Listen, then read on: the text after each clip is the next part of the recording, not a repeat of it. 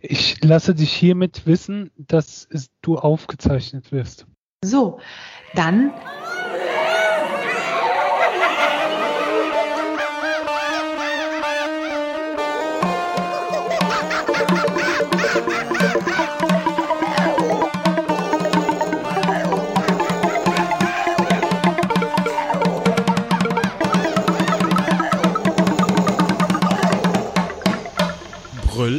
Brüllaffen Couch. Hallo und herzlich willkommen zu einer weiteren Folge der Brüllaffen Couch. Zurück aus der Sommerpause, direkt rein in Folge 357. Wir haben Samstag, den 10. Juli und heute wäre das EM-Finale gewesen, wenn wir Ahnung gehabt hätten. Spritti, wer spielt denn überhaupt? England gegen Italien, wie äh, Kicker.de mir eben verraten hatte, weil ich irgendwie gedacht habe, das wäre heute. Ähm, ja, so äh, Europameisterschaftsfinalmäßig sind wir hier drauf. Also ich boykottiere das ja. Ich weiß nur, dass die die Corona-Varianten in vollen Stadien schüren und finde das ganz schön egoistisch und sinnlos. Ähm, ich auch. Ah. Also ich muss ja zugeben, Sport zu gucken, äh, hat mein Interesse stark nachgelassen. Aber ich hätte zumindest noch so ein bisschen das verfolgt. Aber das Verhalten, also ich finde da nichts Unterstützenswertes mehr dran. Das ist halt äh, äh, furchtbar. Das, also was die UEFA da abgezogen hat, äh, die, die quasi zu zwingen, Zuschauer reinzulassen, ähm, dass du dann mitbekommen hast, dass die Finns aus Russland mitgebracht haben, die Schotten aus London. Ähm, und überall hast du von den Fällen gehört. Und auch dieser, dieser Ausdruck, wo die Engländer überlegt hatten, ja, vielleicht machen wir doch weniger Zuschauer. Und die Russen dann gesagt haben, oh ja, dann gehen wir halt zu Orban, ne? dem ist das ja alles scheißegal, der macht das Stadion voll. Also, das ist halt, und was mich auch tierisch aufgeregt hat, wenn du die Politiker dann gehört hast, die gesagt haben, wir können da ja nichts machen, so ungefähr. Also, dass die UEFA zu mächtig ist, wo ich gedacht habe, was ist denn das für ein Scheiß? Die konnten ja. hier monatelang alle Clubs und sonst irgendwas zumachen. Natürlich können die sowas auch stoppen. Wir sind nur die Regierung des Landes, da können das, wir leider nichts tun. Das ist dasselbe mit den Olympischen Spielen in Japan. Da hat es ja auch jetzt irgendwie funktioniert, dass sie zumindest keine Zuschauer reinlassen. Also. Ja. Also diese Sache mit dem König Fußball ist äh, nach wie vor aktuell, würde ich sagen. Ne? Regiert ja. die Welt und der Rest muss mitmachen. Und ich habe mich auch gefragt, Nanu, ist EM in, in welchem Land denn überhaupt? Weil sonst heißt es doch immer EM in Spanien Ländern. oder sonst was. Genau, und jetzt auf einmal in allen Ländern. Hallo, wir haben eine globale Pandemie. Wie kommt ihr denn auf die Idee, möglichst viel zu reisen? Na gut, man muss fairerweise sagen, weil das jetzt irgendwie die Jubiläums-Europameisterschaft ist und die wurde selbstverständlich festgelegt, bevor Corona war. Und da war halt die Idee, das nicht in einem Land zu machen, sondern quasi in Europa. Und ja, da konnten gut. sich dann einzelne Städte ausschreiben und so haben sie auch gespielt von Russland, Frankreich, England, Deutschland, äh, Dänemark, sonst wo, ne? Überall. Aber viele Dinge wurden geplant, bevor Corona kam ja. und die musste man eben ändern entsprechend. Und ich verstehe nicht, wieso Fußball da eine Ausnahme darstellt. Das ich meine, wir podcasten jetzt auch nicht auf einem Sofa, sondern halt einen schönen Abstand. Weißt du, wie die, die NBA ihre Finalrunde, ihre Playoffs gespielt hat? Nö. In, in einer Bubble und die Bubble war äh, Disneyland oder Disney World oder so. Und das war ja eh geschlossen und ja. da gibt es ja auch hunderttausende Hotels drin und da war jedes Team, was dann in der Endrunde war, quasi in einem Hotel. Und äh, da gibt es natürlich auch die Sporteinrichtungen, also haben sie da ihre Finalspiele gemacht. Und die Mannschaften, die noch in diesen Spielen drin waren, waren jede jeweils in ihrem eigenen Hotel. Wow. Ja. Fast ein ja. Grund, NBA-Fan zu werden, auch wenn mir Basketball eigentlich voll am Interessengebiet vorbeigeht. Na gut, die haben da auch mit Corona äh, genug äh, dumme Sachen gemacht, aber ähm, und natürlich haben sich die Spieler auch nicht dran gehalten. Ähm, aber äh, ja, ich fand das allein lustig, ne? So Disneyland, Disney World oder so, klar, ist ja dicht, aber hat jede Menge Hotels. Also das hat sich dann schon angeboten. Aber sowas hätten sie natürlich zumindest auch mit der ähm, Europameisterschaft machen können. Ja. Und dann, was weiß ich von mir aus, sowas wie in London. In London gibt's allein fünf, sechs äh, Erstligavereine mit ihren eigenen Stadien. Da hättest du das in der Stadt machen können. Da gibt's genug Hotels, wo die Mannschaften hätten unterkommen können. Du hättest die Spiele in den unterschiedlichen Stadien austragen können. Ende aus. Aber nö, wir schicken mal alles kreuz und quer durch Europa. Naja. Weißt du, was mir viel mehr fehlt als irgendwelche Sportereignisse? Konzerte. Hey, mein, mein Konzert, also leider nicht ähm, Taylor Swift, aber ich hatte ja auch oh. noch ein oh. Ticket für, für Deep Purple. Das soll jetzt stattfinden. Ach, scheiße, das soll eigentlich. Ach nee, nächstes Jahr. Nächstes Jahr stattfinden. Gestern hätte das sein sollen. Uh. Nee, ich war gerade eben im Moment äh, kurz geschickt, aber nee, dieses Jahr ist ja auch noch abgesagt. Äh, nächstes Jahr soll es dann stattfinden. Ja, keine Ahnung. Nee, äh, ist auch alles. Ich weiß nicht. Es geht ja jetzt so ein bisschen äh, wieder, wieder los. Ja. Ne? Also, ich meine, wir reden nicht drüber, dass wir in anderthalb Monaten spätestens die vierte Welle haben mit dem Delta-Virus. Ähm, Gehe ich mal von aus. Die wird nicht ganz so schlimm sein, aber wir werden sie haben, weil äh, mit der Impfung wir ja nicht vorankommen und äh, aktuell ja auch alles wieder geöffnet wird, als wäre nichts mehr. Was ich halt für ein bisschen zu flott halte. Aber gut, wir haben Wahlkampf. Ja. Da muss man das halt machen. Ähm, naja. Ah. Ah, alles frustrierend. So, Konzerte. Ich, ähm, Kennst du jemand, der sonst noch Konzerte spielt, außer Deepish Mode und Tay Tay? ja, ich wollte eigentlich nur kurz über, über Miley Cyrus reden, weil als ich äh, gerade die, die Show Notes aufgesetzt habe ähm, für diese Folge, ist mir da so eine, eine nicht Eingebung, aber so ein Aha-Moment gekommen irgendwie. Ich mag Miley Cyrus von, von ihrer Stimme her, diese, diese kratzige, rauchige Stimme. Ja. Aber ihre Musik ist eigentlich scheiße. Also der Großteil. Sie hat ihre, ihre Hits und so, ne? Ähm, und die mag ich auch teilweise, aber alles, was über die Singles hinausgeht, ist zum Großteil Quatsch. Also ich habe mich mal kreuz und quer durch ihre Diskografie gehört das ist schon, naja. Aber wo ich sie großartig finde, ist, wenn sie irgendwas covert. Egal was. Die hat ähm, vor Jahren mal so Backyard-Sessions gemacht ähm, und hat dann mit, mit Akustikband so unplugged-mäßig so ein bisschen äh, Songs gecovert in ihrem Hintergarten. Jolene, meinst du? Jolene zum Beispiel Aha. von ihrer Patentante. Ähm,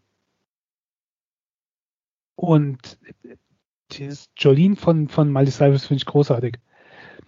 Ähm, aber auch alle möglichen anderen Songs. Jetzt hat sie von äh, Metallica ähm, Metallica gecovert, was ich großartig finde, mit, mit allen möglichen anderen Musikern, aber ähm, sie halt hauptsächlich. Und ihre Stimme passt da so gut und das ist so eine richtige Hommage, das finde ich großartig, aber ihre Musik ist so, äh, naja, äh, naja, das wollte ich eigentlich hauptsächlich mal erwähnt haben. Okay. okay. Cool. Und wie findest du, wenn sie so bei Saturday Night Live ist und dann da mitmischt?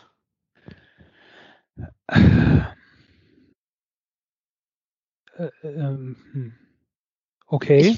Ich finde sie immer ganz schön so wild, also wo ich nicht weiß, wie soll ich sie jetzt einordnen. Meint sie das ernst?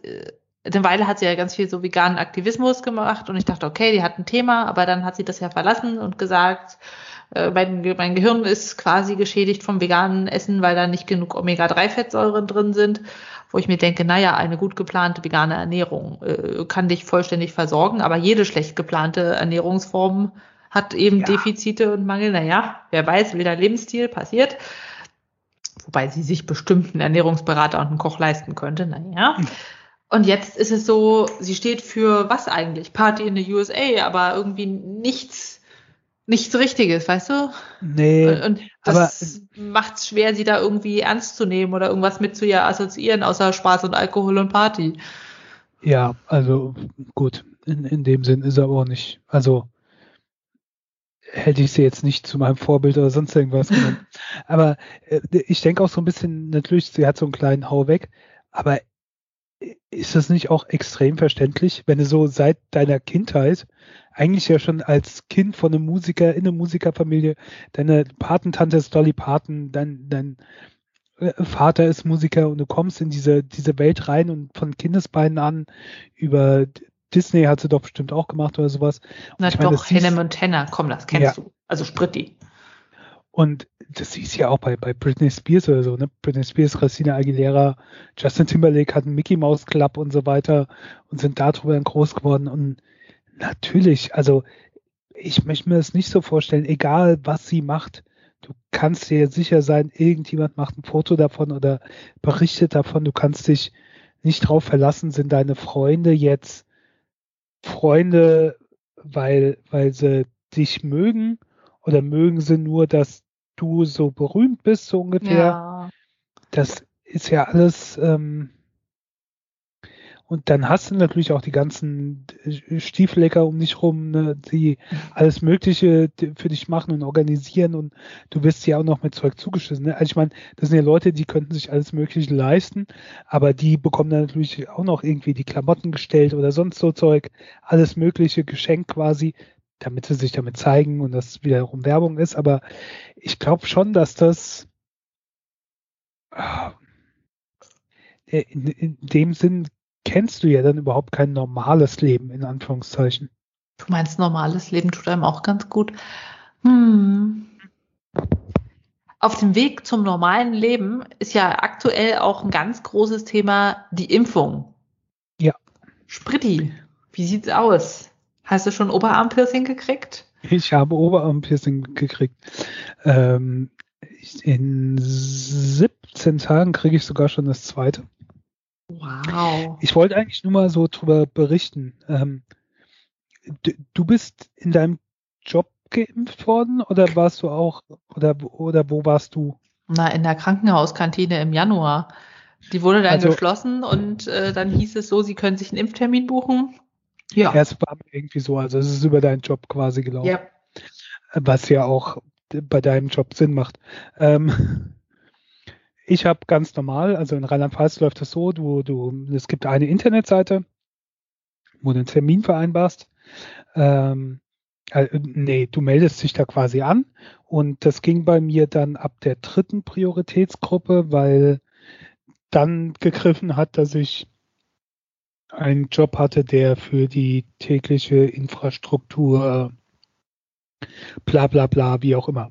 Und ähm, dann hat es trotzdem eine Weile gedauert, bis ich meinen Termin hatte. Ziemlich lange Weile gedauert. Ähm, und dann musste ich ins Impfzentrum in Mainz, weil ich hier halt wohne. Ähm, und äh, lustigerweise neben meiner alten Schule. Das war früher mal eine Fachhochschule. Die Fachhochschule hat mittlerweile Neubau. Jetzt haben sie die das Gebäude stand halt noch und das bietet sich natürlich an. Ne? Du hast dann Eingangsbereich und Foyer und äh, die Unterrichtssäle, die sie halt jetzt umfunktioniert haben zu Raum BioNTech, Raum AstraZeneca und so weiter und äh, äh, äh, keine Ahnung, die großen äh, Klassensäle für das Wartezimmer. Und du hast halt auch diese Fluren und Gänge, wo du die Leute quasi einbahnstraßenmäßig durchlotsen kannst. Also da, das ist mir wirklich positiv aufgefallen. Also ich habe bei meinem ersten Termin eine halbe Stunde gebraucht, bis ich wieder draußen war, inklusive halt dieser Viertelstunde Wartezeit, die man am Ende hat, wo, sie, wo, wo du quasi abwartest, ob du es gut verträgst oder ob du direkt umkippst. ähm, also der eigentliche Prozess hat eine Viertelstunde gedauert. Und das ist schon gut organisiert gewesen. Also da war ich positiv überrascht. Also klar, es hatten sie ja dann auch schon gewisse Zeit, um sich da einzuspielen, aber du, kriegst halt vorab die ganzen Unterlagen. Ich hatte alles vorbereitet mit Impfausweis und sonstigem Zeug und alles schon ausgefüllt. Dann gehst du da die haben dann so unterschiedliche Schalter. Überall halt das Sicherheitspersonal, was dir dann sagt, du gehst dahin, du gehst dahin, kriegst natürlich auch erst Fieber gemessen. Und ähm, dann gibst du deine Papiere ab und dann kriegst du direkt gesagt, okay, jetzt gehen sie da hin und es ist auch alles ausgeschildert und du kannst auch nirgendwo falsch laufen. Dann kriegst du gruppenmäßig, hast du dann diese Infoveranstaltung gehabt, also diese Aufklärungsveranstaltung. Ähm, und dann kommst du halt in Gang, wo wirklich wie so, so Geier äh, die ganzen Ärzte oder Pfleger oder was auch immer, also die, die, die Impfmenschen gestanden haben. Das medizinische Fachpersonal, bitteschön. Das medizinische Fachpersonal, äh, die medizinischen Fachgeier. Und dann ging es halt so, äh, AstraZeneca, äh, Johnson Johnson, ähm, BioNTech und dann haben sich die Leute halt quasi so geangelt, beziehungsweise du musstest dann vor dem Raum dann selbst halt warten, je nachdem, was, was bei dir so drauf stand. Konntest du dir das aussuchen vorher Nein. oder? Nein. Ich habe ein Schreiben bekommen, da stand drin, dann und dann sind deine Termine und du wirst geimpft mit Kuba, was weiß ich, wie das Zeug heißt. Aber Cominati. Was, was von BioNTech hergestellt wird. Cominati. Also du als Mainzer müsstest doch mal wissen, was das ist. Ah ja, BioNTech. Die Karnevalspritze. Ich glaube auch die ganze Welt sagt Pfizer, nur in Deutschland sagen alle BioNTech. BioNTech? Ja. Ja. Äh, da muss man auch sagen, das ist ein Riesending, ne? Also die, die, ähm, erstmal haben die jetzt noch, ähm, noch mehr äh, Platz hier bekommen in Mainz und dann will man in der ganzen Umgebung, wo BioNTech sitzt, noch mehr so Bio-Dingsbums-Firmen ansiedeln. So, so, so, ähm, so, was die da halt machen. Und äh, der Bereich wird jetzt auch äh, verstärkt gefördert an der, an der Universität. Ähm, also sie wollen da so ein bisschen auf, wie heißt das, Biopharma, Bio-Dingsbums.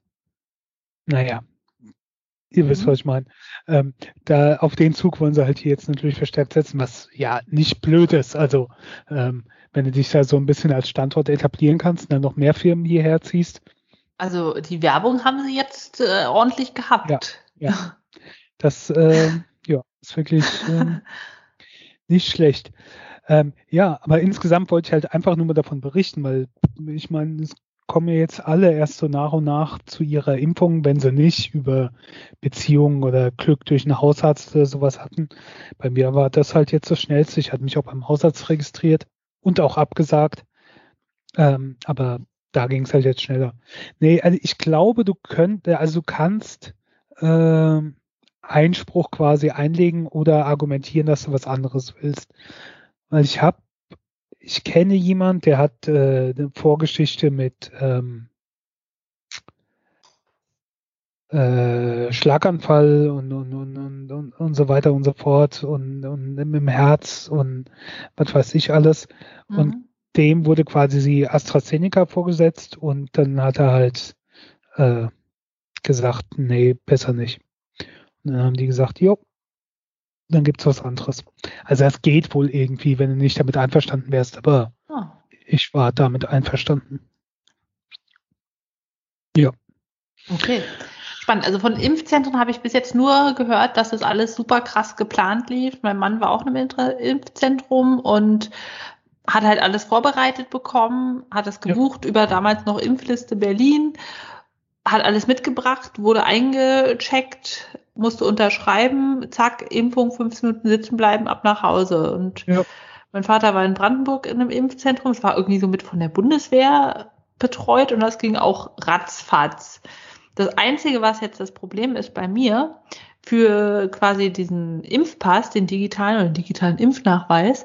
Die Apotheken hier, die sagen, die melden es nur an für Leute, die in Praxen geimpft wurden. Bei allen anderen muss das Impfzentrum was schicken. Tja, ich war quasi in so einem Underground-Impfzentrum vom Krankenhaus, wo es noch keine richtigen Regeln für da, für das Ganze gab. Und ich krieg keinen digitalen Impfnachweis, weil die Apotheke sagt, nö.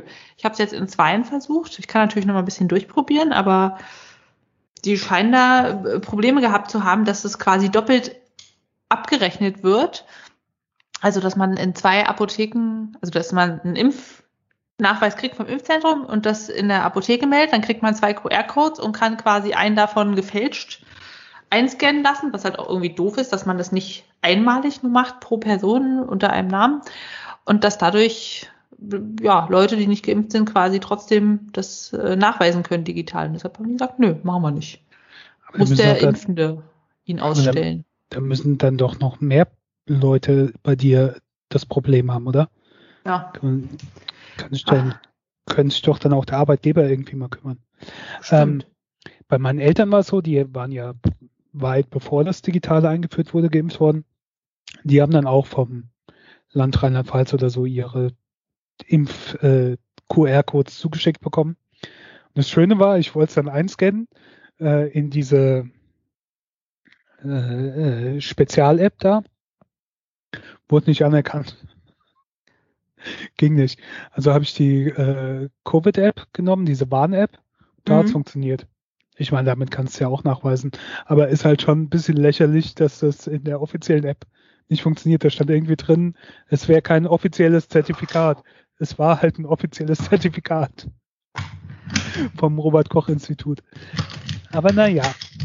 Macht dir nichts raus. So, ja, anderes danke. Szenario. Du kommst aus deinem Impfzentrum raus, nachdem du erfolgreich vom medizinischen Fachgeier in den Oberarm gepierst wurdest. Also eins, eins äh, wollte ich gerade noch. Äh, ja. Nebenwirkung.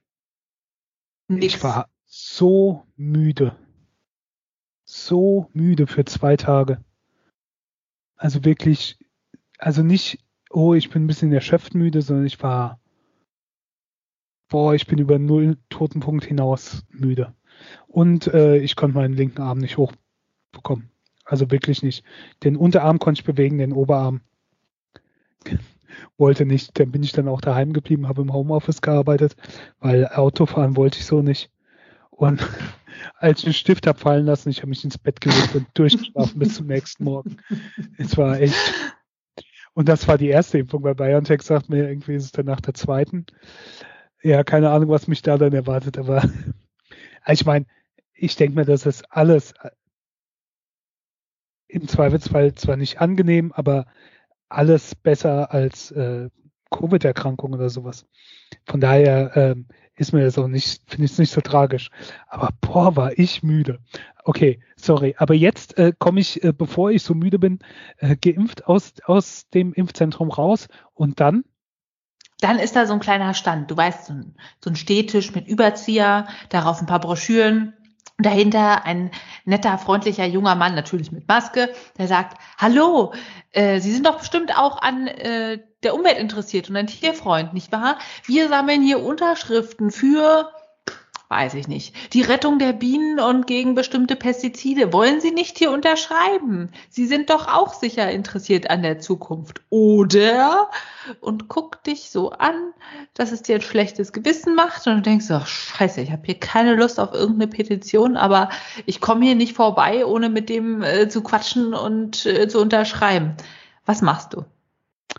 Als ehemaliger Unterstützer einer Kinderschutzorganisation und einer Umweltschutzorganisation. Ähm, Freiwillig? Ja, die haben mich halt so angeguckt und haben das auch ein bisschen komisch vertreten wo die mich vollgelabert haben, hätte ich ja gerne irgendwie so Geld gegeben. Weißt du, ich würde ja Geld geben, wenn die mich ansprechen, mich sagen, oh, ja, super, hier habt ihr 10 Euro oder so, die habe ich gerade im Portemonnaie, alles klar. Aber nee, die wollen ja dann von dir 10 Euro monatlich oder 10 Euro jährlich oder was auch immer. Ne? Das andere wollen sie ja gar nicht. Die wollen dich ja quasi dann dir so einen Vertrag aufschwatzen. Vertrag in Anführungszeichen. Das ist halt genauso, also ich finde das eine unverschämte Belästigung ich versuche den erstens aus dem Weg zu gehen und zweitens, wenn ich es nicht nicht äh, schaffe oder zu spät sehe, manchmal tauchen die auch auf den, aus dem Nichts auf mit ihren Klemmbrettern, ähm, dann sage ich nur, kein Interesse. Zack, Ende. Ähm, weil früher ging mir das halt auch so. Wie gesagt, deswegen war ich ja bei diesen zwei Sch äh, Schutzorganisationen dann Unterstützer, weil äh, ich dann auch nicht so Nein sagen konnte und dann mal hier schnell unterschrieben habe und sonst irgendwie. Aber ich mache das gar nichts. Weder am Telefon noch im echten Leben. Äh, kein, kein Automobilclub, keine Zeitung, kein Umweltschutz, kein sonst irgendwas, keine Unterschriften hierfür oder sonst was. Gar nichts. Du bist ein weiser Mann. Ich hasse das am Hauptbahnhof in Berlin, wenn man rauskommt, stehen immer schon die Geier mit dem Klemmbrett und dem Stehtisch. Gott sei Dank haben die meisten immer schon irgendwie die Amnesty International Weste an oder so, dass man sie direkt erkennen kann und flüchten. Aber heute vom Bioladen standen sie halt wieder, hey, Sie sind doch bestimmt ein Freund der Umwelt. Ja, clever, dass sie sich nicht vom Autohaus aufgestellt haben. Und ähm, ich hasse es. Man kann ja nicht sagen, nee, sorry, ich, ich will nicht mit Ihnen reden. Wissen Sie, ich lebe vegan, ich habe kein Auto, ich mache keine Flugreisen. Ich habe keinen Bock auf Ihren Scheiß. Ich mache das im Privaten. Ich weiß, man muss das von oben ja, das, herab das, regeln, das, aber ich habe keine Lust, Ihnen meine Adresse und mein Geld und meinen Namen zu geben. Schönen Tag noch. Benutzen Sie eigentlich Sonnencreme? Ja, das ist nämlich schon der Fehler, sich überhaupt auf die einzulassen. Ich meine, die ja. haben ja dann auch Dokumente. Und du, natürlich, du kannst das auch vom Kopf her unterstützen, aber die Art und Weise, nee. Ähm, wenn, will ich das von mir aus machen und auf meine Art und Weise und nicht. Und das, was du gesagt hast mit dem Supermarkt, das finde ich, das finde ich ja eh die schlimmste Variante. Und äh, äh, ich habe das manchmal beim bei so einem kleinen Supermarkt, so äh, Rewe-Art wo du nur einen Eingang und Ausgang hast und nur drei Kassen oder so. Und dann kommst du von den Kassen, hast keine Chance, aus da direkt in die zu laufen. Und ähm, das finde ich ja schon eine äh, Unverschämtheit. Also auch vom Supermarkt, ne? Ich will da in Ruhe einkaufen, ich will da nicht belästigt werden, dass die das überhaupt zulassen. Hm. Stimmt, die haben ja eigentlich Hausrecht. Ja, mich nervt das total. Und ich fühle mich dann immer wie der letzte Unmensch, wenn die irgendwie für ihre Tierschutzorganisation was haben wollen und sagen, sie, mögen sie keine Tiere? Aber dann denke ich mir, ja schon, aber ich möchte nichts mit ihnen zu tun haben. Ja, gut. Ja. Schön zu wissen, dass ich nicht alleine dastehe. Oder es Apropos, kommt halt auf die Beilage an. Hm. Entschuldigung. Hm. Nein, ich bin nicht für bessere Haltung von Massen, äh, von, von irgendwelchen Nutztieren. Ich bin gegen prinzipiell die Haltung von Nutztieren. Ah. Ja, ja. Gut, oder du stellst dich halt auch einfach, äh, was du auch machen kannst, so einfach nur so, hä, ich verstehe hier nichts, ich verstehe nur Bahnhof oder so. Entschuldigen Sie, ich bin taubstumm. Oh. Äh, weißt du, woher das kommt? Ich verstehe nur Bahnhof. Ich wusste es nämlich nicht. Nö also es ist so ein bisschen, muss man mit Vorsicht genießen. Es ist ein Grund oder wo es herkommen könnte. Ähm, äh, äh Bahnhof verstehen kam so in, in den 20er Jahren, vor allem in Berlin auf. Und ähm, bedeutet also damals im Prinzip, dass man nur der Bahnhof der Ausgangspunkt von der Reise ist und du gar nichts anderes hören willst, außer nur Bahnhof. Deswegen verstehst du nur Bahnhof. Aber es gibt auch eine Erklärung, dass das äh, die im, während dem Ersten Weltkrieg entstanden sein soll, wo die Soldaten dann halt so kriegsmüde waren. Und ähm, wenn ihre Vorgesetzten dann irgendeinen Befehl oder sonst irgendwas, haben die Soldaten halt nicht den Befehl gehört, sondern sie haben im Prinzip nur Bahnhof gehört, ab nach Hause, ich will nach Hause. Nichts anderes verstanden, äh, nur das gehört. Und ja, das fand ich äh, interessant quasi, dass das so aus diesem, diesem Kriegsding kommt. Und wenn wir da dabei sind, der Erste Weltkrieg hat wahrscheinlich auch für äh, 0815 gesorgt. Aha. 0815 kennt, kennt ja auch jeder, ne? Ist halt so 0815. Ist halt nichts Besonderes oder Standard oder sonst irgendwas. Ja. Ähm, und das geht wohl zurück. Also es gibt unterschiedliche Erklärungsansätze, wo das herkommt, aber alle gehen zurück auf ein Maschinengewehr. Und oh. zwar oh. ähm, war das das Maschinengewehr 0815. Ähm, das wurde, das Ursprungsmodell 08 wurde eingeführt 1908 und dann gab es noch eine Weiterentwicklung, die kam 1915 auf den Markt. 0815. Ähm, und diese Zahlen hat man in diese Waffen quasi eingeschlagen, so äh, gebrandet.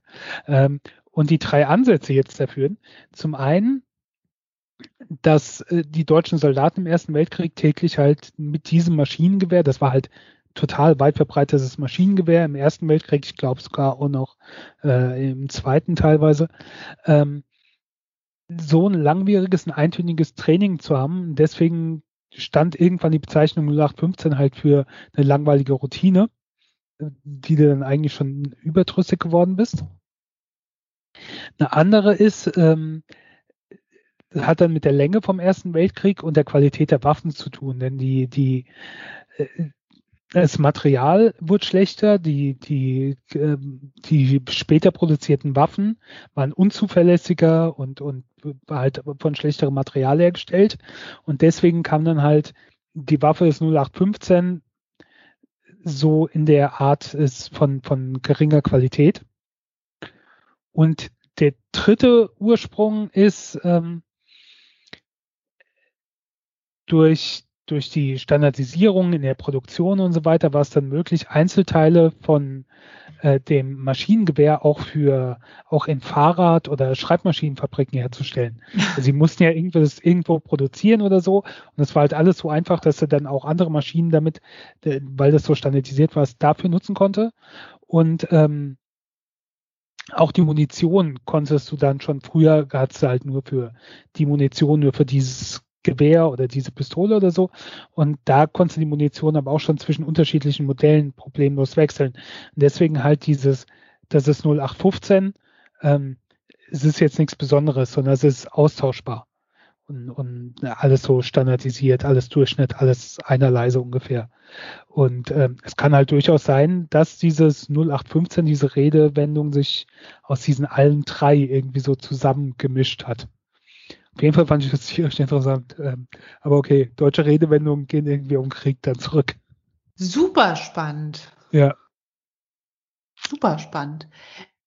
Ich hatte auch letztens so ein Gefühl, es ist irgendwie Krieg. Ich hatte meinen ersten Fahrradunfall. Ja. Ja, ich fand so mittellustig. Also ich, ich bin ja immer lustig mit äh, Rad unterwegs. Letztens hat es richtig stark geregnet. Ich also meinen neongelben Regenponcho über, über den sich alle mal lustig machen, aber ist egal, der ist sehr trocken, zumindest unterhalb. Ich, ich habe einen Neon-Orangen jetzt und einen Neon-grün-gelben. Ich finde das ah. eigentlich tierisch praktisch. Ich bin letztens von so einem furchtbaren Unwetter, also wirklich, ich war noch nie in so einem schlimmen Unwetter und ich hatte tierisches, weil es auch gedonnert und geblitzt hat und du nichts mehr gesehen hast auf fünf Meter und die Straße überflutet war und ich zu Fuß unterwegs war, wie auch immer. Auf jeden Fall war ich ja froh, dass ich mein Poncho dabei hatte und dass der Poncho auch so eine Farbe hatte, weil ich gedacht habe, ich musste nämlich auf der Straße laufen, weil alle Waldwege überflutet waren. Und ich gedacht, erhöht zumindest die Chance, dass mich ein Auto, Auto sieht. Also von daher sollen sich ruhig alle über deinen Poncho lustig machen. Ich finde es eigentlich sehr gut, wenn die so Signalfarbe haben. Ja, äh, Spoiler Alert scheint auch nicht immer zu helfen.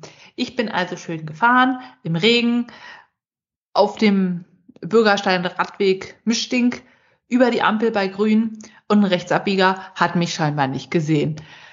Ist jetzt nichts wirklich Schlimmes passiert. Also ich wollte gerade erst auf die Straße fahren, als der Rechtsabbieger halt auch um die Ecke ist, hat mein Vorrad zur Seite gedrückt und ich bin äh, vorne so ein bisschen seitlich an der Mutterhaube runtergerutscht, habe ein paar Schiffwunden und blaue Flecken, aber sonst nichts wirklich davon genommen. Ich war auf dem Weg zur Arbeit, dachte mir, oh Gott, ich muss los, heute Chefarztvisite. Ich kann jetzt hier nicht irgendwie mit meinem Unfall lange rummehren.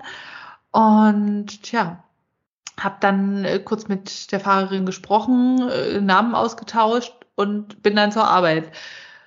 Und im Nachhinein habe ich dann nochmal mit ihr telefoniert, weil er auch ein bisschen Schaden am Fahrrad und so weiter, wegen Haftpflichtversicherung und wie wir das lösen. Und dann meinte sie, ich bin vom Bordstein gerutscht und auf ihr Auto gefallen bei Rot. Und äh, die Schuldfrage ist ja offen. Und ich dachte, was? Ich bin ja irgendwie im falschen Film. Wie kann das sein? Und habe gelernt, egal was ist und ob jetzt Chefarztvisite ist oder nicht, man ruft die Polizei, wenn man einen Unfall hat. Ich hatte noch nie einen Unfall, mir war das nicht so klar. Und in dem Moment war ich so geschockt. Also es hat geregnet, es wollte keiner stehen bleiben, es gibt keinen Zeugen deshalb, weil es einfach wie auskübeln geregelt hat. Ich einfach davon super abgelenkt war, dass mein Knie wie Hölle gebrannt hat, weil ich so schön den ganzen Straßendreck mit reingebracht habe und äh, ja. Hinterher ist man immer klüger, also Freunde der Brille auf der Couch, wenn ihr einen Unfall habt, meldet gleich die oder ruft gleich die Polizei, dass sie quasi ja das erfassen können und auch klären, wer jetzt Schuld hat oder nicht. Jedenfalls hat sie dann gesagt, naja, ich habe ja jetzt auch einen Lackschaden und ein Auto ist natürlich immer teurer in der Reparatur als ein Fahrrad, zumindest so normale Fahrräder. Und dann bin ich halt zur Polizei, habe das aufnehmen lassen, hat ewig gedauert, das alles schreiben zu lassen. Ich habe mich einfach so geärgert, dass bei so einer banalen Sache solche bürokratischen Dinge hinten raus entstehen. Natürlich bin ich gleich zum D-Arzt und habe das gemeldet als Wegeunfall für die Versicherung. Oh, es ist einfach so nervenzerrend, dass das alles mit der Versicherung zu tun hat. Auf der anderen Seite ist es natürlich auch gut, wenn da jetzt irgendwas ist und man irgendwann einen Kreuzbandriss hat oder irgendwie eine Meniskusverletzung und dann noch langfristig Schäden daraus entstehen, dass das halt nochmal speziell abgesichert ist. Aber man kann sich ja hier nicht mal ordentlich mehr auf, aufs Knie legen, ohne dass gleich so eine Bürokratiewelle lostritt. Ja. Also. Das war krass. Ich kann sagen, ich hatte noch keinen Unfall. Weder mit Auto noch als Fußgänger noch als Radfahrer oder zumindest nicht in, in, in so einer Art. Aber von dem, was ich dann von anderen gehört haben, die ähnliches haben, ja, immer die Polizei rufen, weil du kannst dann davon ausgehen, dass dein Gegenüber, der andere Autofahrer oder der andere Unfallteilnehmer dich quasi so über den Tisch zieht dann. Mit so Sachen oder ähnlichem. Also das habe ich dann schon ein paar Mal mitbekommen, wo dann auf einmal die Tatsachen verdreht werden und du dann wieder Depp da stehst, so ungefähr. Ja. Ja. ja. Also ich, ich dachte wirklich, ich bin im falschen Film, weißt du? Ich fahre bei Grün in meinem Leuchtponcho über die Ampel, werde umgefahren, na gut, passiert, wer weiß, die fährt da die Strecke zum Arbeitsweg jeden Tag und dann ist sie halt nicht aufmerksam. Kann ja alles sein. Zum Glück ist nichts Schlimmes passiert. Aber am, anderen, am Ende sagt sie, ich bin ja aufs Auto gekippt. Ah. Ja. Ja. Unglaublich.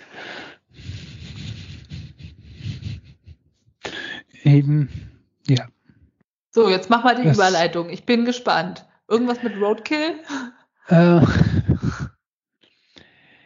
ja. Ähm, Rewe hat neue Fleischprodukte eingeführt. Und ich habe gedacht, du redest ja immer über vegane Sachen. Deswegen rede ich jetzt mal über Fleischsachen.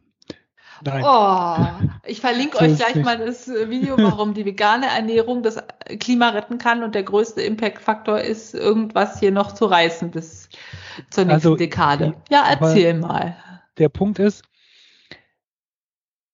es kann ja sein, es gibt ja Leute wie mich, die halt das zum Beispiel das Tierwohl nicht mit ihrem Fleischkonsum im Kopf zusammen auf die Reihe kriegen. Und ich esse ja auch weiterhin Fleisch. Aber so gewohnheitsmäßig. Du, aber wir wissen ja auch, dass Fleischkonsum jetzt auch nicht so gesund ist. Ja. Vor allen Dingen übermäßiger Fleischkonsum. So viel wie der normale Anführungszeichen normale Deutsche konsumiert, was man so liest, ist ja eigentlich zu viel, viel zu viel Fleisch.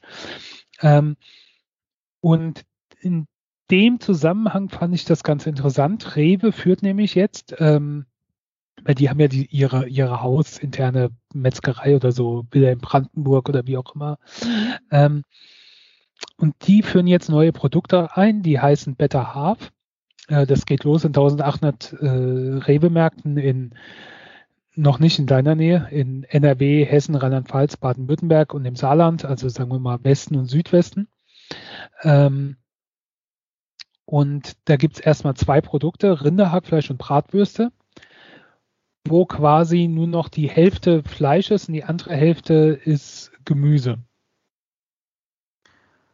Ja. Also da ist, kommen dann Paprika, Möhren, Zwiebeln, Tomaten, Erbsen, Mehl, Kräuter, natürlich Gewürze, keine Geschmacksverstärker rein.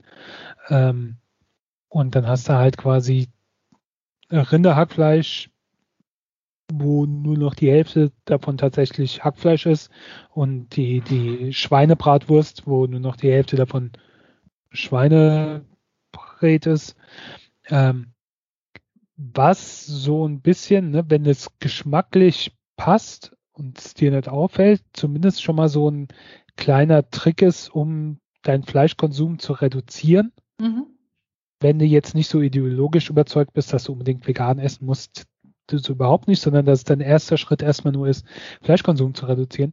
Von daher finde ich das ähm, relativ interessant und das ist auch wohl nur der Anfang. Also sie haben auch noch Wurstsortimente und sonst, aber das kennt man ja auch von anderen Sachen. Wird erstmal was eingeführt und dann gucken sie, wie es funktioniert und dann äh, wird wahrscheinlich noch mehr ähm, reduziert. Also keine Ahnung, ich fand das mal ganz interessant und werde, sollte ich das irgendwie entdecken bei einem Rewe-Markt in meiner Nähe. Bratwurst ist jetzt nicht so mein Ding, aber das Hackfleisch vielleicht mal ausprobieren ähm, und mal berichten. Einfach so, wie es schmeckt. Ja, also auf der einen Seite voll gute Idee, man reduziert es schon mal, man hat natürlich gesundheitlich Vorteile, man hat aber auch weniger Umweltbelastung, aber dann ist die Frage, warum nicht gleich ein veganes Würstchen?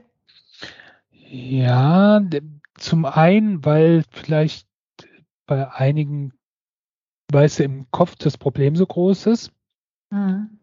Durchaus. Also ist ja nicht jeder so wie du dann gepolt, sondern das ist dann, i, Gemüse, nee, ich will Fleisch. Und ja, dann hast du Fleisch, aber es ist halt ein bisschen weniger Fleisch, um es vielleicht auch so als übergewöhnen. Du hast ja auch zum Beispiel Raucher, die mit dem Rauchen aufhören wollen und dann erstmal hier äh, dampfen oder so. Was ja. ja. auch nicht so das Gelbe vom Eis, aber die kommen halt nicht ganz davon los, aber wollen es zumindest schon mal reduzieren oder auf irgendwas anderes umsteigen. Und so, um halt so einen sanften Ausstieg quasi hinbekommen. Vielleicht ist es auch dafür ein, ein Weg. Oder um überhaupt mal auf die Idee zu kommen. Es kann ja durchaus auch sein, ne? Du, du willst, äh, was weiß ich, Bolognese-Soße machen, willst Hackfleisch kaufen, greifst nach dem Hackfleisch, du guckst da ja nicht so im Detail drauf. Mhm. Selten. Mhm. Und ähm, dann fällt dir auf einmal auf, huch, scheiße, ist ja äh, zur Hälfte Gemüse, was für ein Scheiß. Na ja, gut, jetzt habe ich es hier, jetzt mache ich's. Und dann denkst du auch, ich schmecke überhaupt keinen Unterschied. Wenn das so schon funktioniert, äh, probiere ich vielleicht mal äh, komplett ohne Fleisch oder so. Ja. Also ja, oder es kann für Leute sein, die sagen, ich habe das mal probiert, aber das schmeckt mir halt nicht, dieses, dieses vegane Zeug mit Soja oder sonst was da drin. Ähm, und vielleicht ist das dann erstmal was. Keine Ahnung. Also ich finde es zumindest eine interessante Option. Mhm. Es gibt ja auch so eine Hafermilch, wo irgendwie die Hälfte Kuhmilch ist, wo ich mir so denke, das ist irgendwie nicht Fisch, nicht Fleisch, wie komisch. Das ist so, unser Produkt ist jetzt zur Hälfte plastikfrei. Ja, und wieso nicht ganz plastikfrei? Aber wie du sagst, das kann ein erster Schritt sein. Hm. Und ich meine, ist ja immer noch, auch wenn es jetzt nicht der große Schritt ist, ist es zumindest ein kleiner Schritt. Ein Produkt mehr, ein bisschen mehr Vielfalt, ein bisschen mehr in die Richtung. Ähm, und das kann ja nicht so schlecht sein für Leute, die halt sagen, ja, vielleicht, oder ich will es mal probieren, aber ich will es auch nicht gleich übertreiben. Keine Ahnung. Also ich fand es auf jeden Fall mal einen interessanten Weg halt, weil du hast ja bis jetzt immer nur dieses Entweder-Oder quasi. Mhm. Also für mhm. dich ist es nichts mehr, aber keine Ahnung. Ich werde es mal ausprobieren, falls ich das äh, sehe und dann mal berichten. Ja, und ansonsten probier mal vegane Ersatzprodukte. Like Meat macht super gute weiß ich nicht, wie so Hühnchenstücke, auch Dönerstücke, die Schinkenbratwurst von denen ist gut, die machen Bratwürstchen, also das schmeckt von denen alles gut, auch so irgendwie die Nuggets. Das ist bis jetzt so die Marke, wo ich sage, da war noch nichts total daneben. Es sah auf jeden Fall schon äh, lecker aus, wenn ich die Verpackung gesehen habe, ja. Ich habe auch äh, hier so äh, vegetarische Burger von, äh, ich weiß gar nicht mehr wo die ich demnächst mal machen will, dem Tiefkühlfach. Cool. Erzähl ja. uns davon mehr. Weil so. da bin ich ja ein gebranntes Kind zum Beispiel, wo ich dieses Garten-Dingsbums oder sowas gegessen habe, habe ich ja auch hier erzählt, und da war mir ja richtig schlecht danach. Mhm. Der Geschmack ging mir dann ewig nach. Da habe ich ja, ja, also die sind einfach zu krass aromatisiert. Man merkt halt, das ist ein hochverarbeitetes Produkt und es ist total eklig. Das ist manchmal einfach schöner, selber eine Dose Kidneybohnen zu nehmen und mit ordentlich Majoran und Salz und Pfeffer und Paprika und Knoblauch und Zwiebeln durchzuwursten mit ein bisschen Haferflocken und Kichererbsenmehl und dann daraus Patties zu braten. Das schmeckt, oder auch noch Senf. Das schmeckt einfach besser als sowas total künstliches. Klar, das hat jetzt farblich nicht viel mit Fleisch zu tun und auch die Konsistenz ist nicht wie echtes Fleisch, aber aromatechnisch ist das mega lecker. Mhm. Ist natürlich auch Aufwand. Wobei eigentlich nicht, wenn man eine Bulette knetet, muss man auch alles reinmachen und mischen. Und ob ich jetzt da irgendwie noch die Bohnen kurz im Mixer schmeiße, macht nicht so viel extra Arbeit. Ja. Ja.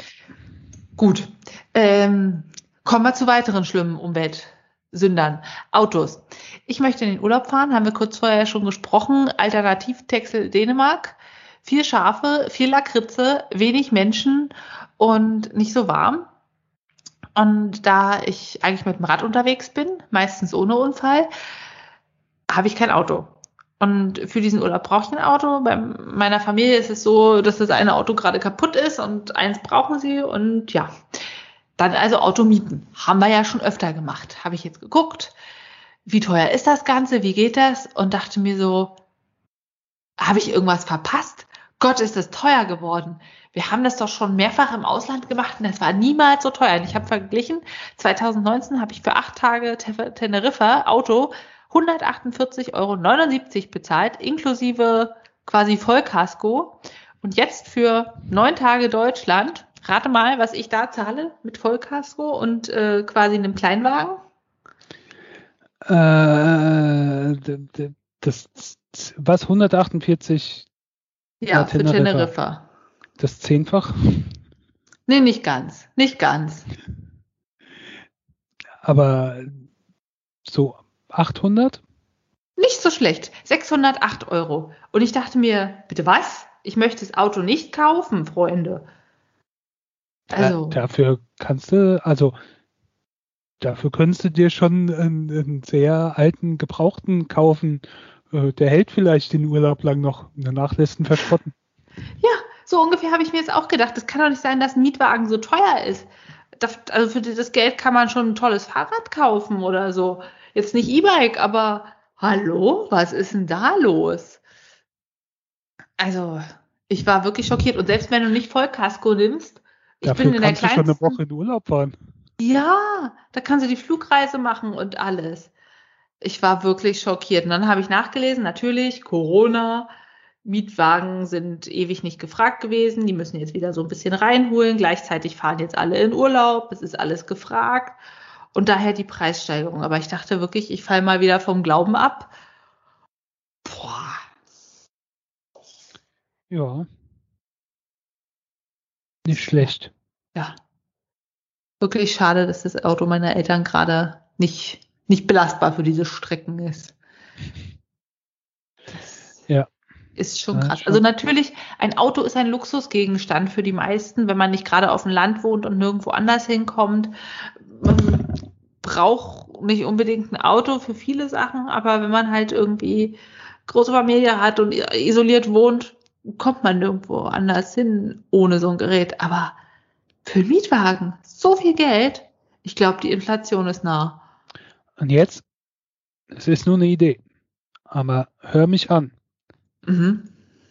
Urlaub in Teneriffa statt Dänemark? Ja, habe ich dann kurz auch überlegt, aber da muss man ja dahin fliegen. Das ist ja. auch schlecht. Ja, gut. Und wer weiß, wie teuer da jetzt die Mietautos sind. Außerdem war ich schon mal. Ich fahre doch nicht zweimal an den gleichen Ort. Außer es ist Texel. Außer, und es ist ja jetzt auch äh, voll Risikogebiet, oder? Teneriffa gehört auch zu Spanien, ne? Ja. Spanien ist zwar jetzt komplett inklusive alle möglichen Inseln. Na dann fahre ich da erst recht nicht hin. Ta. Ja.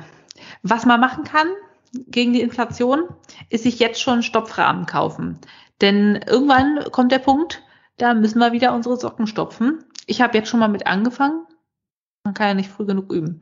Ich stricke ja immer meine Socken selber, beziehungsweise stimmt das nicht. Ich trage immer gekaufte Baumwollsocken, die ich auch heiß waschen kann, weil im Krankenhaus mit meinen schönen Wollsocken ist mir das echt eklig.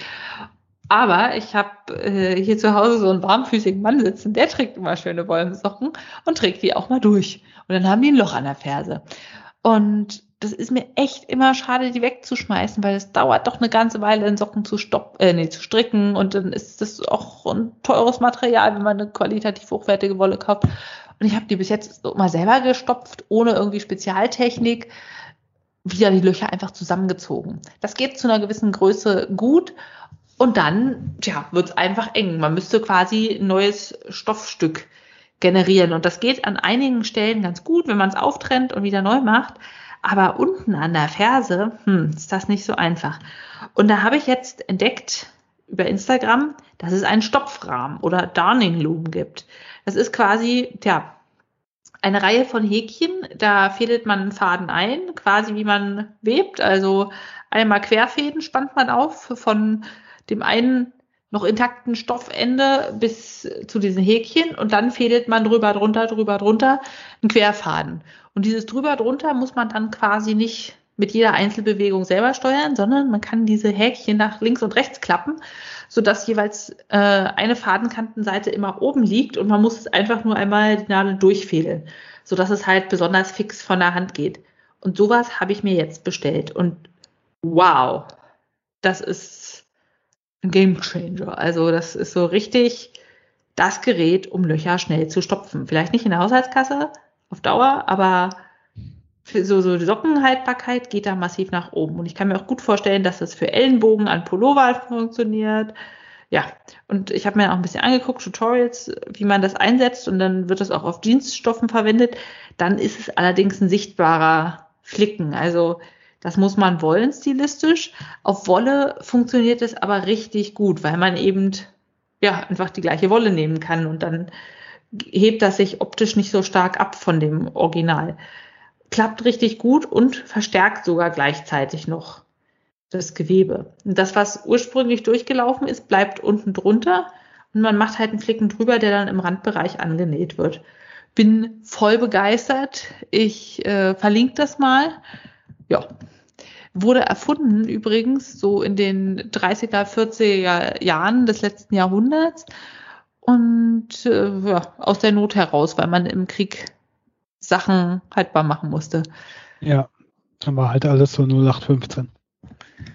Da war alles 0815. Ähm, ich muss ja sagen, ich bin etwas enttäuscht. Oh.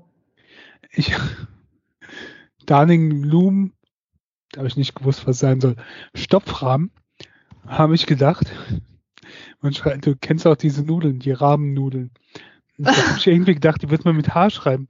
Und dann habe ich gedacht, das ist jetzt eine besondere Form von diesen Nudeln, oh. zum, mit denen man sich vollstopft. Da habe ich gedacht, du erzählst jetzt wieder vom Essen. Und es geht um Nudeln zum Reinstopfen. Oh nein, oh nein, komm, ich erzähle dir was von Essen. Also, heute habe ich Essen gemacht. Ich mache jeden Tag Essen, weil ich esse sehr, sehr gerne.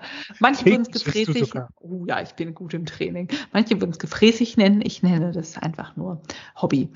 Ähm, ich habe heute eine Feta-Creme aus Tofu gemacht. Und zwar habe ich ein neutralen weichen Tofu aus dem Asialaden in meiner wunderbaren Küchenmaschine durchpüriert mit einem Schluck Olivenöl, einer Kräutermischung mit äh, Hefeflocken, ein paar grünen Oliven mit äh, ein bisschen Zitronensaft, dann Salz, Pfeffer, Chiliflocken, ähm, Oregano, in frischen zwei Rosmarin und ein bisschen Kalanamak-Salz, diesem indischen Schwefelsalz. Und es hat krass nach Feta geschmeckt. Also es wurde richtig cremig, auch durch das Olivenöl, durch diese Olivenstückchen und Hefeflocken richtig herzhaft. Und ich habe dazu dann äh, Brotwürfel geröstet mit Knoblauch und Olivenöl und habe so einen Salat gemacht mit Melonen und Gurken und Tomaten und ja, das war gut. Und so aus einem Neutral-Tofu den durchzupürieren und daraus einen Feta zu machen, war einfach so, wow, was alles möglich ist dass man aus so einem neutral schmeckenden Block quasi eine Feta-Creme macht, die cholesterinfrei ist, fettarm, je nachdem wie viel Olivenöl man reinkippt und auch noch eiweißreich und nachhaltig. Boah, also ich hätte mir die aufs Brot, ach ne, Knoblauch habe ich reingemacht, nicht zu vergessen, Knoblauch, 2,10. Ich, ich könnte mir die neutral aufs Brot schmieren mit irgendwie Zwiebeln und hm, oder Kartoffeln da rein dippen oder so. Also das ist mal ein Tipp für euch aus neutralem Tofu durchpürieren. Schmeckt bestimmt auch gut, wenn man da so geröstete, eingelegte Paprika reinmacht. Ja, einfach so als Cremegrundlage für irgendwie einen Dip. Na, Spritti? Ja, das äh, waren zwar keine Nudeln, aber immerhin, immerhin. Ich, ich äh, danke für diesen Essenseinschub. Ähm, wenn wir jetzt so satt äh, sind, äh, wollen wir uns noch einen Film anschauen? Ja. Allerdings also, ich habe zwei Filme gesehen, wo ich bei beiden länger den Film geguckt habe und mir teilweise noch unsicher war, ob ich den schon mal gesehen habe. Ich oh, glaube, ja. bei beiden ist die Antwort ja, aber ich war mir wirklich sehr lange unsicher. Es kam mir so ein paar Sachen bekannt vor, da habe ich gedacht, ne, es könnte auch sein, dass ich das einfach weiß, weil die sind beide relativ bekannt. Das eine war äh, Der Teufel trägt Prada. Über den reden wir bei der nächsten Folge und ähm, Drei Tage des Kondor. Geht es da um die Flugindustrie? Nein. Ähm, Drei Tage des Kondor ist ein Polit-Thriller, Agentenfilm aus den 70er Jahren. Ähm, der Roman war ein bisschen länger. Da hieß es noch die sechs Tage des Kondor. Äh, für einen Film wurde es etwas gekürzt. Äh, ist ein Film, äh, wo Sidney Pollack äh, Regie geführt hat und Robert Redford hat mitgespielt, Faye Dunaway, Max von Sydow. Also äh, toll besetzt, halt so ein klassischer 70er Jahre Thriller-Film, der auch relativ populär ist oder bekannt ist. Ähm, war für einen, Oscar, äh, für einen Oscar nominiert beim besten Schnitt, hat ein paar Preise gewonnen und ist, ist schon so ein Klassiker in der Richtung. Wie auch immer, habe ich mir nochmal angeguckt, weil er auf Amazon Prime oder Netflix, ein von beiden, äh, war er auf jeden Fall. Ähm, und puh, also die Story ist, äh, Robert Redford spielt Joseph Turner. Joseph Turner ist Team von acht Mitarbeitern äh, vom CIA und die haben in einer getarnten Wohnung in New York ähm, arbeiten die quasi und deren Job ist es, internationale Bücher und so weiter ähm, zu sichten, also zu lesen und dann auszuwerten oder den Computer auswerten zu lassen oder lesen zu lassen, ob darin Strategien und Hinweise enthalten sind, die die CIA nutzen könnte. Also weiß, ob da irgendeine Methode ist, wie man irgendwas Bestimmtes macht. Und dann könnte man das quasi so übernehmen. Ähm und er geht dann, ich weiß gar nicht mehr, läuft irgendwo hin oder geht was trinken in eine Kneipe oder so und kommt zurück äh, ähm, und dann sind alle seine Kollegen tot. Oh. Und jetzt wird erstmal vermutet, äh, dass er derjenige sein könnte, weswegen die tot sind. Weil er soll erst jetzt quasi wieder reingeholt werden, also er meldet sich. Condor ist sein Deckname, deswegen auch der Filmtitel. Und ähm, er meldet sich halt äh, bei seinem Vorgesetzten und der sagt, ja, äh, hier kommt ein Bekannter und holt sie quasi rein. Und dann wird aber versucht, äh, auch ihn umzubringen. Also vertraut er erstmal niemandem mehr. Und ja, das ist im Prinzip die Story.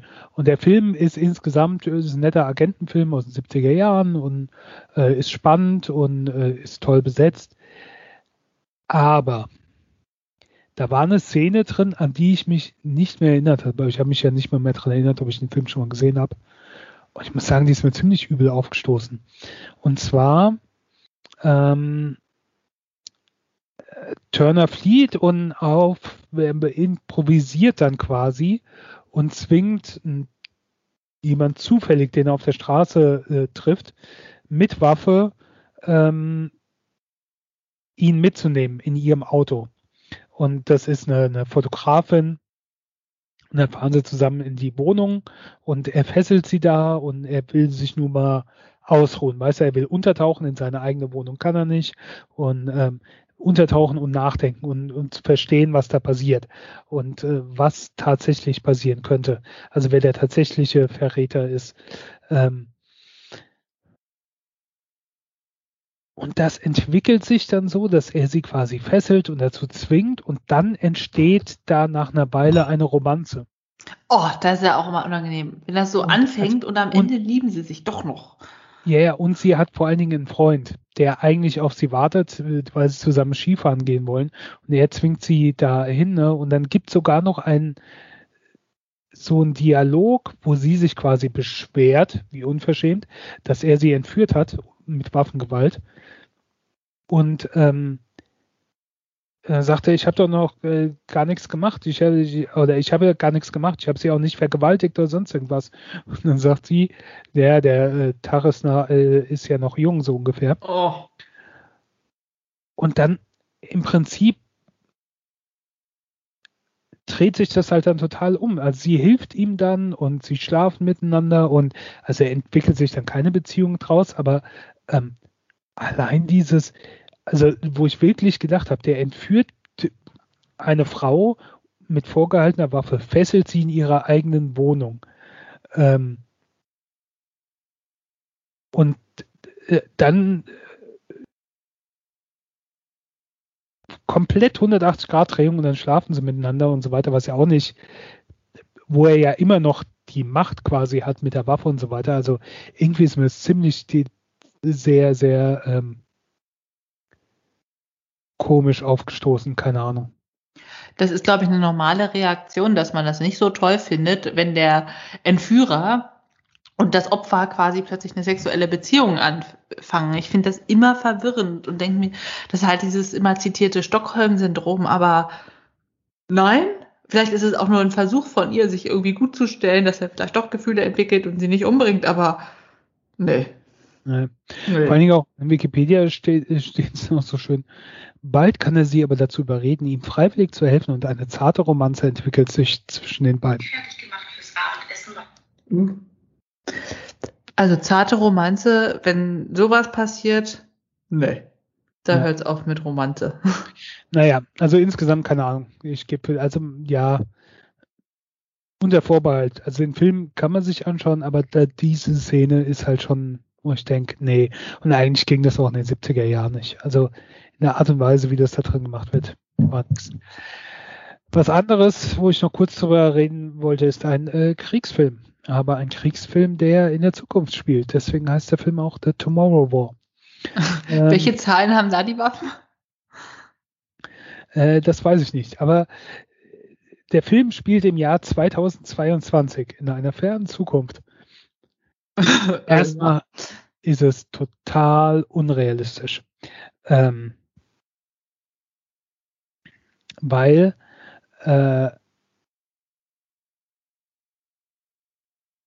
es gibt eine Szene, wo eine Gruppe von Amerikanern im Wohnzimmer hockt mit, mit äh, äh, Frauen, Männer, Kinder, Riesenparty und Anlass dieser Party ist ein äh, Fußballspiel von der WM in Katar, die ja äh, demnächst äh. stattfindet. Ich gedacht habe, äh, nein, da hätten sie vielleicht besser einen Super Bowl oder sowas genommen. Ähm, Okay. Äh, die, die Story ist im Prinzip, ähm, Chris Pratt ist ein ehemaliger Soldat, der sich jetzt als Lehrer versuchen will, ist verheiratet mit äh, Yvonne Stra, nee, nicht mit Yvonne Strahovski, äh, mit, oh, ich habe vergessen, wie sie heißt, aber äh, die macht eigentlich Comedy, ist, äh, ja, ist auch nicht so wichtig. Ist verheiratet, hat ein Kind und ähm, äh, dann kommen auf einmal während dieses WM-Spiels von Katar ein Riesenblitz und dann kommen Soldaten aufs Spielfeld mit Waffen und eine erzählt vor laufenden Kameras der ganzen Welt, wir sind eure Söhne und Töchter, wir sind ihr aus der Zukunft, aus dem mhm. Jahr 2051. Ähm, wir führen einen Krieg gegen Aliens und wir verlieren. Wir brauchen eure Hilfe. Und dann werden alle Militärs, alle Soldaten auf der ganzen Welt mobilisiert und in die Zukunft geschickt, weil es gibt so ein, eine Zeitbrücke, wo du von einem Punkt in der Vergangenheit in die Zukunft springen kannst. Also wenn es dann hier ein Tag weiter ist, ist es in der Zukunft auch ein Tag weiter. Du kannst also nicht wieder zwei Tage vorher, also quasi in eine Zeit springen, wo die Aliens noch gar nicht da waren oder so, ähm, sondern du, die Zeit bewegt sich an beiden Enden weiter und äh, die, die ganzen Soldaten springen dahin und äh, sterben fast alle. Und dann geht's halt los, dass die Zivilisten und ehemalige und sowas reaktiviert werden und dann wird halt auch Chris Pratt eingezogen und springt in die Zukunft und äh, ja, jetzt will ich eigentlich nicht weiter spoilern. Der Film ist boah, so belanglos. Ich könnte nicht mal alles mehr erzählen, obwohl ich ihn gerade gesehen habe. Also wer, wer Amazon Prime Video hat, kann ihn da sehen. Optisch und von den Effekten her ist er teilweise toll gemacht inhaltlich ist er so, keine Ahnung. Aber du liebst doch Zeitreisenfilme. Ja, eben, deswegen stört mich das ja auch so. Das ist, also, die Regie führt ähm, äh, Chris McKay, der unter anderem den Lego-Movie gemacht hat und Robot Chicken und Lego Batman-Movie und sowas. Ähm, und der Film sollte eigentlich natürlich ins Kino kommen, ist aber nicht ins Kino gekommen, weil Corona und ähm, dann wurde er halt von Amazon gekauft wird da halt jetzt gezeigt. Der, der ist auch einigermaßen gut besetzt, Yvonne Schraubski und Chris Pratt und J.K. Simmons und aber da tauchen Leute auf. Es taucht eine Person auf, die mit Chris Pratt in die Zukunft springt, in seinem auch eine Soldatin. Und da habe ich gedacht, ah ja, die kenne ich ja aus ähm, einer Serie aus 24. Da habe ich gedacht, ne, die ist schon ein bisschen bekannter. Die wird ja schon eine wichtige Rolle haben. Hat sie nicht, die wird relativ schnell eliminiert. Ähm, und du hast zu niemand da drin eine Bindung. Ich habe auch zu Chris Pratt keine Bindung. Ich habe zu seiner Frau keine Bindung. Ich habe zu den Soldaten, die da drin sind, keine Bindung. Zu, zu niemand. Das ist mir so völlig egal. Also die Charakter sind so unausgearbeitet.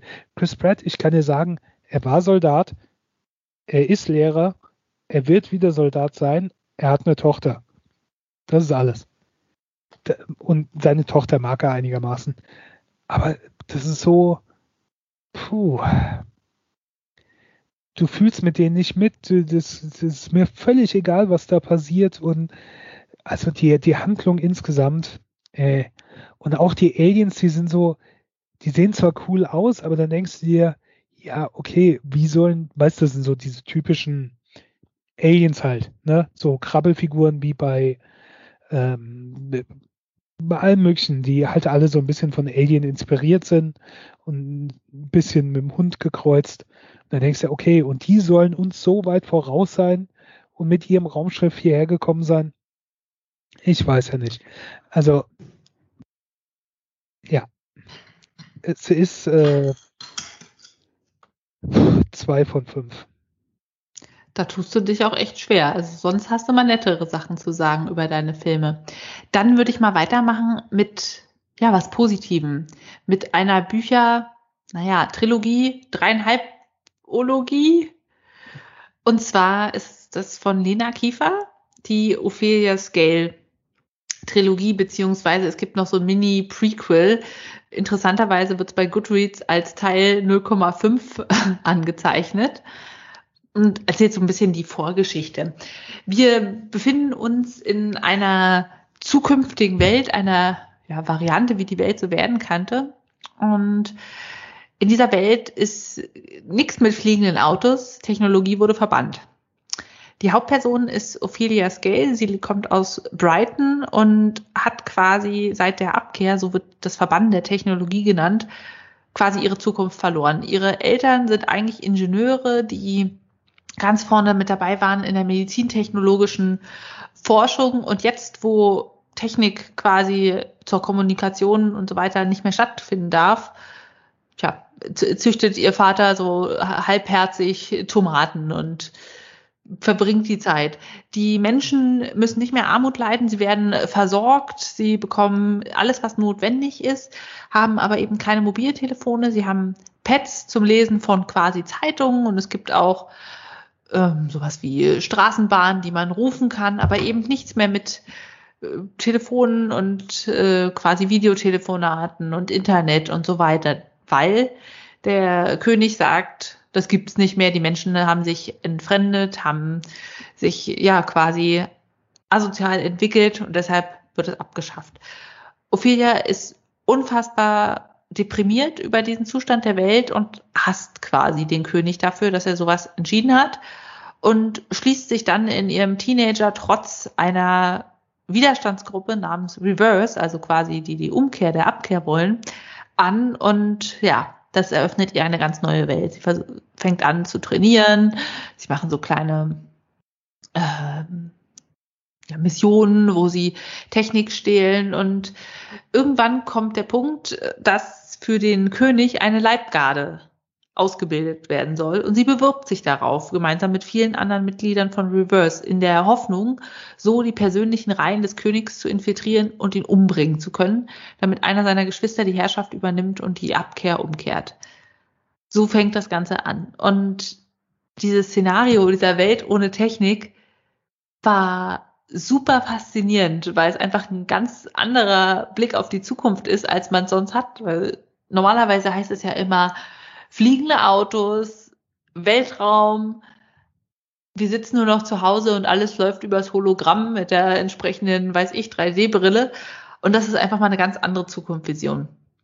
Und während sie dann in Mar, oh, hier ist es französisch, Maraisville, Maraisville, man weiß es nicht, das ist französisch, ähm, ist dort, wo der König wohnt und diese Ausbildung durchläuft, wird ihr Weltbild so ein bisschen in den Grundfesten erschüttert. Natürlich kommt die Liebe mit dazu und Verrat und hin und her und ganz viele Intrigen.